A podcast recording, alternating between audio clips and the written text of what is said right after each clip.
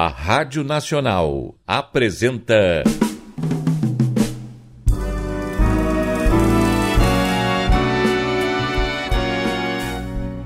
A Vidente e o Vigarista. Roteiro original de Amaral Gurgel.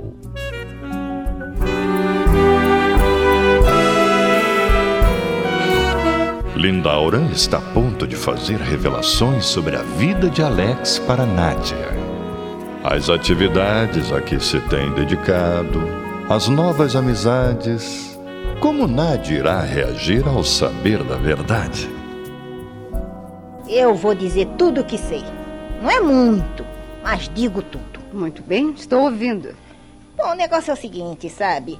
O Alex não tá trabalhando em revista nenhuma, nem em jornal. É que ofereceram emprego para ele e o danado recusou, né? Não sabe ficar parado, peste. Oh, mas ao telefone ele me disse que estava viajando. Bom, isso ele está de verdade. É. né? Já visitou diversas cidades paulistas, foi para Minas, depois foi para Bahia e agora o danado tá no Ceará.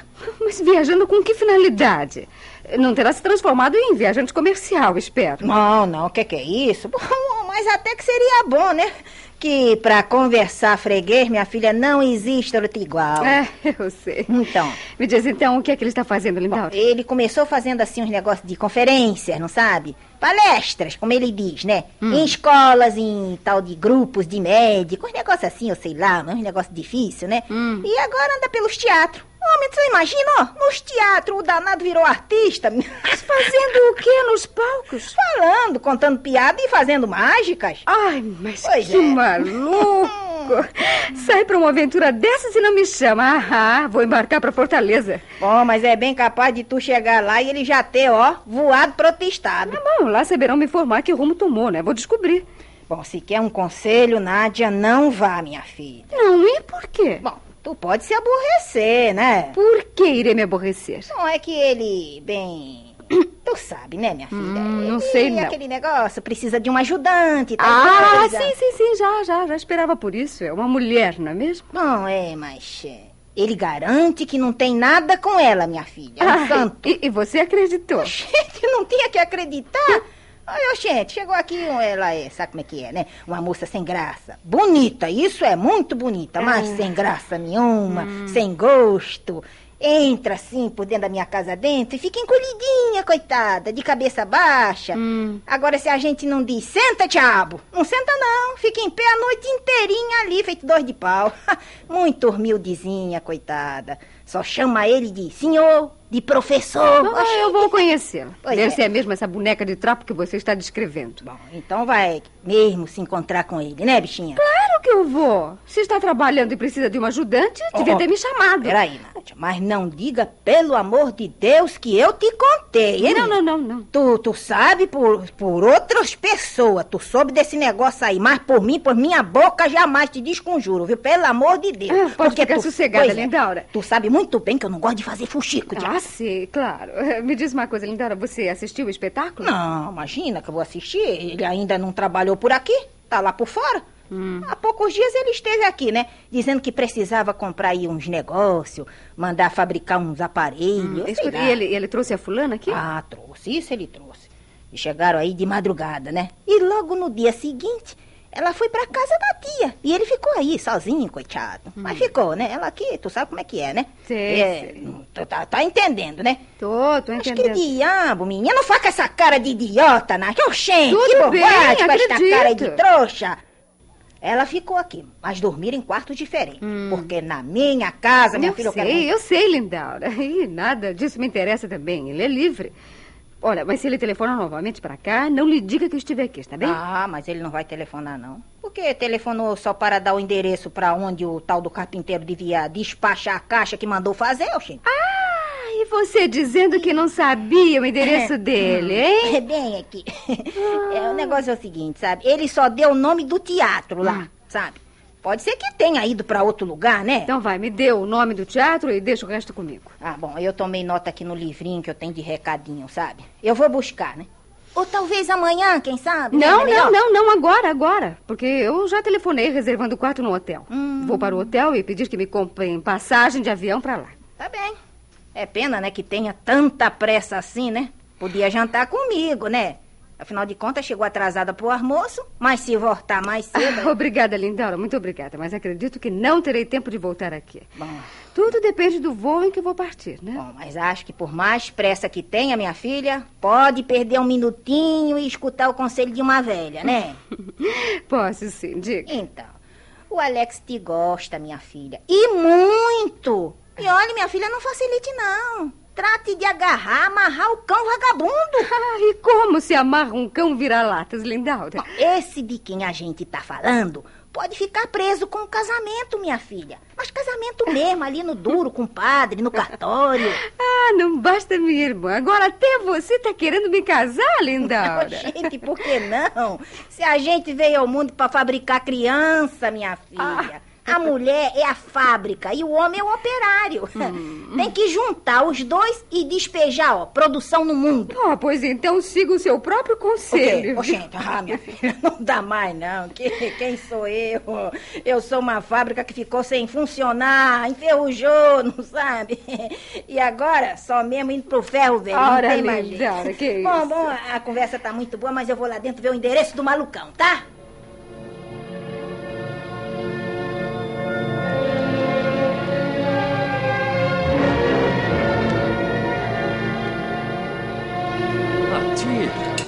Que Ernesto, sorte a minha. Você é a última pessoa que eu pensaria em encontrar. E não me encontrou. Fui eu que lhe encontrei. Acaso algum detetive anda me seguindo? Claro que não. Foi apenas o destino. Entrei para comprar cigarros e lá da porta eu vi você. Não quis acreditar que pudesse ser real. Aproximei-me. Permite que me sente? Eu acabo de almoçar e já ia me retirar. Está quase na hora do jantar. Seja como for, ainda irá tomar uma sobremesa e eu pediria um café para mim. Hum? Permite-me? Oh, você já se sentou? Está morando na capital? Não, de passagem apenas. E o. hum, Aquele rapaz, seu marido, ou coisa que o vale. Amigo. Alex é o melhor amigo que já encontrei na vida. Ele está viajando.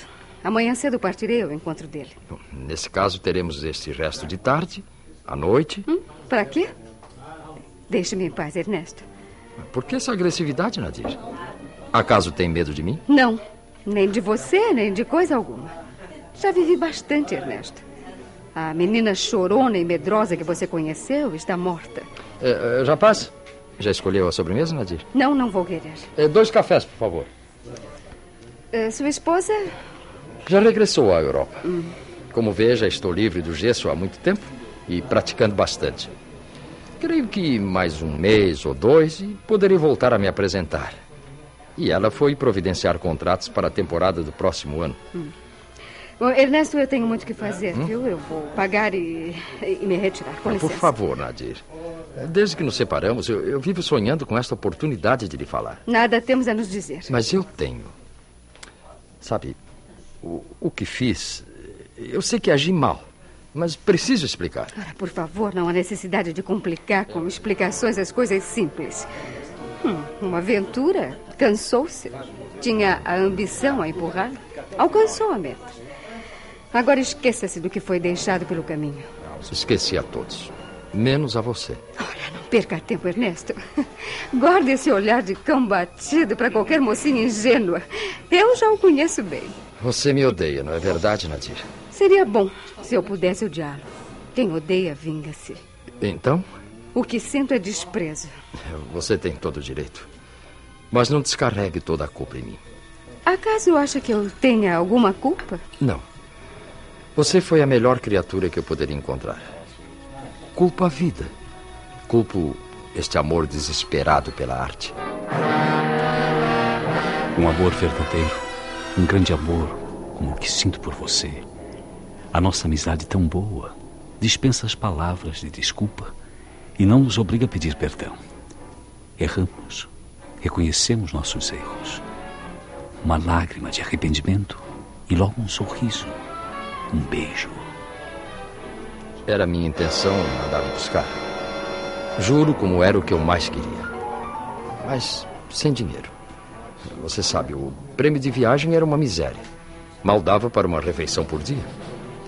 Andei com sapatos furados, enrolando os pés em jornais velhos para suportar o frio das noites parisienses. Ah, como eu sofri, Nadir. Sofri demais. Lamento não ter dinheiro para lhe pagar uma boa refeição. Mas ainda me sobram uns níqueis. Poderemos tomar um café. Depois deixo em sua casa. E você, Alex? Não se preocupe comigo. Eu me ajeito sem me defender. Mas eu tenho dinheiro. Posso lhe emprestar. Você irá para hotel. O dinheiro é seu. E deixe de querer me proteger. Eu não esqueci você. Como poderia esquecer? Mas tinha que viver. Tinha o meu sonho. Foi quando surgiu alguém que apostou em meu futuro. Um empresário corajoso. Hum, seu sogro? Tornou-se meu sogro. Eu frequentava a casa dele. Conheci a filha. Ela me projetando na sociedade, nos meios artísticos. Passei a ter uma vida mais segura. Esperança no futuro. Hum, um novo amor? Não. Não a amei. Não a amo. Apenas fez com que ela o amasse. Compreendo. Eu nada fiz, Nadir. Aconteceu. Ela a me querer. Uma dívida de gratidão para com o pai dela. E de dinheiro também. Sim. Muitas vezes ele me ajudou financeiramente. Eu precisava me vestir. Precisava ter um piano para estudar. O casamento lhe dava tudo isso, eu entendo. Não veja o caso assim, por favor. Não foi tão simples.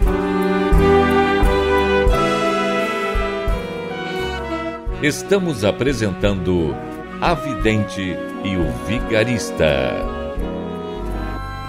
Em comemoração aos 100 anos da primeira transmissão de rádio no Brasil, a Rádio Nacional traz direto de seu acervo histórico a época de ouro das radionovelas. Quer ouvir este ou algum capítulo anterior da nossa radionovela? Acesse nosso podcast, A Vidente e o Vigarista, no Spotify.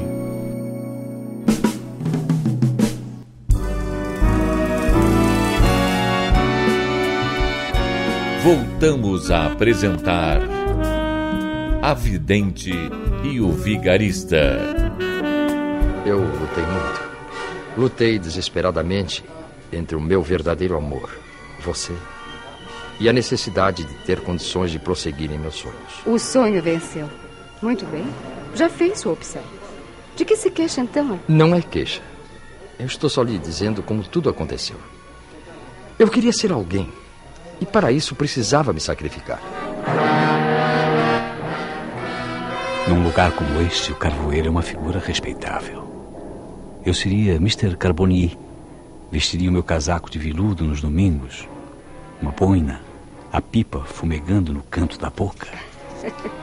e todos diriam: Como vai, senhor Carvoeiro? Como está, amigo? Sem grandes ambições, vida simples. Encontrariam uma moça bonita e se casariam? Seriam felizes, teriam filhos? A moça bonita eu já encontrei, Nádia. Case-se comigo. E numa casa pobre, mas muito limpa, no meu trabalho de carpinteiro, ferrador ou pedreiro, eu me sentirei dono do mundo. Paguei muito caro para chegar ao ponto em que hoje estou. Minha mulher me ama, mas com um sentimento de posse. É natural, se ela o comprou. É excessivamente ciumenta, exclusivista. Fiscaliza as minhas amizades. Ela é quem determina onde devemos ir, o que devo vestir. Você já devia estar habituado a viver assim. Madame. Não me fale naquela mulher. Ela sugou a minha mocidade. Deu-lhe uma vida confortável, não negue. Eu precisava, Nadir. Estava só numa cidade gigante, onde as avenidas pareciam tentáculos de um polvo a me apertar, a me sufocar. Ela também me sufocava, mais do que a cidade até. Mas dava-me dinheiro, o dinheiro de que eu precisava. Por que não aceita, Alex? Você está precisando. Somos amigos.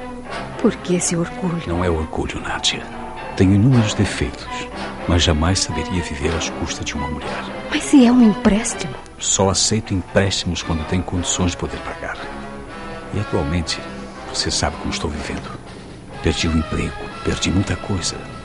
Deixe-me ao menos conservar a minha dignidade. Só quero que você compreenda, Nadir. Eu compreendo. Agora compreendo. Atualmente estou numa situação muito boa.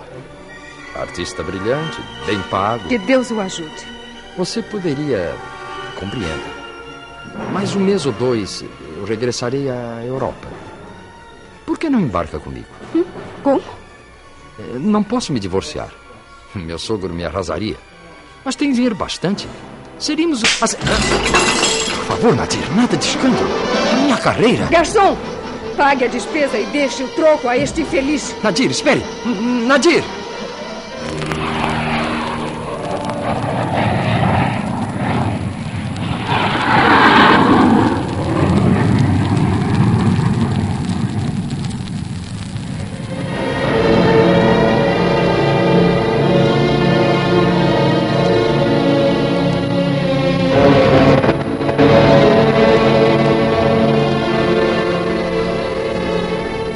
Apartamento está reservado, senhora. É o número 512. Muito obrigada.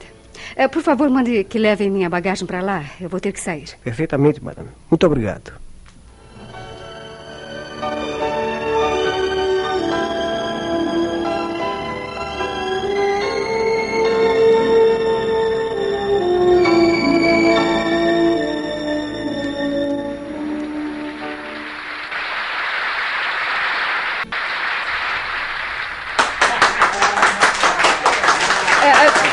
Desculpar, mas minha cadeira é lá no centro. Com licença. Senhoras e senhores, agora vou fazer uma demonstração de memória. Não há nada de misterioso. É um processo de memória. Hã? Eu consigo guardar até duas mil palavras. Mas não vamos a tanto, não. Vou memorizar apenas 50. Jane, minha ajudante, vai recolher entre os espectadores nomes de 50 objetos, animais, coisas assim, né? Pode começar, Jane.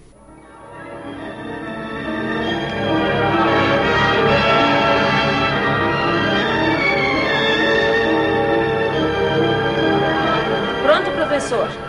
Muito bem. Agora ela irá dizendo o número e o objeto. Eu irei escrevendo neste quadro para que os espectadores possam conferir. Enquanto escrevo, vou guardando o número e o nome. Muito bem, concentração. Hein? Pode começar, Jane. Um, teatro. Dois, cadeira.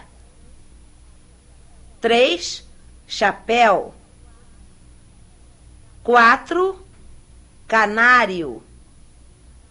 Cinco, gato fujão. Ah, ah, vejo que esse espectador está querendo me atrapalhar. Gato, cão, canário, está certo. Mas gato fujão? Espere um pouco, Jani.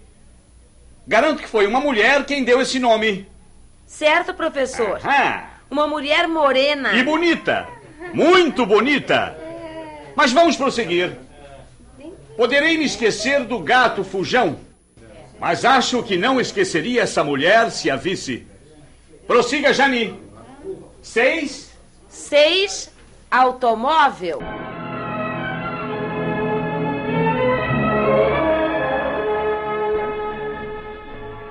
Agora teremos dez minutos de intervalo e depois apresentaremos a segunda parte desta palestra com números de ilusionismo que todos gostam de se divertir. hã? Até já, amigos!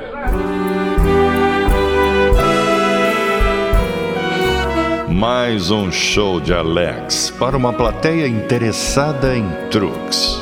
Entre os presentes, uma pessoa tem especial interesse em seus talentos. Quem será? E o que deseja?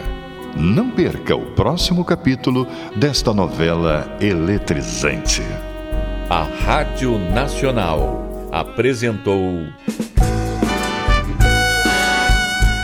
A Vidente e o Vigarista. Roteiro original de Amaral Gurgel.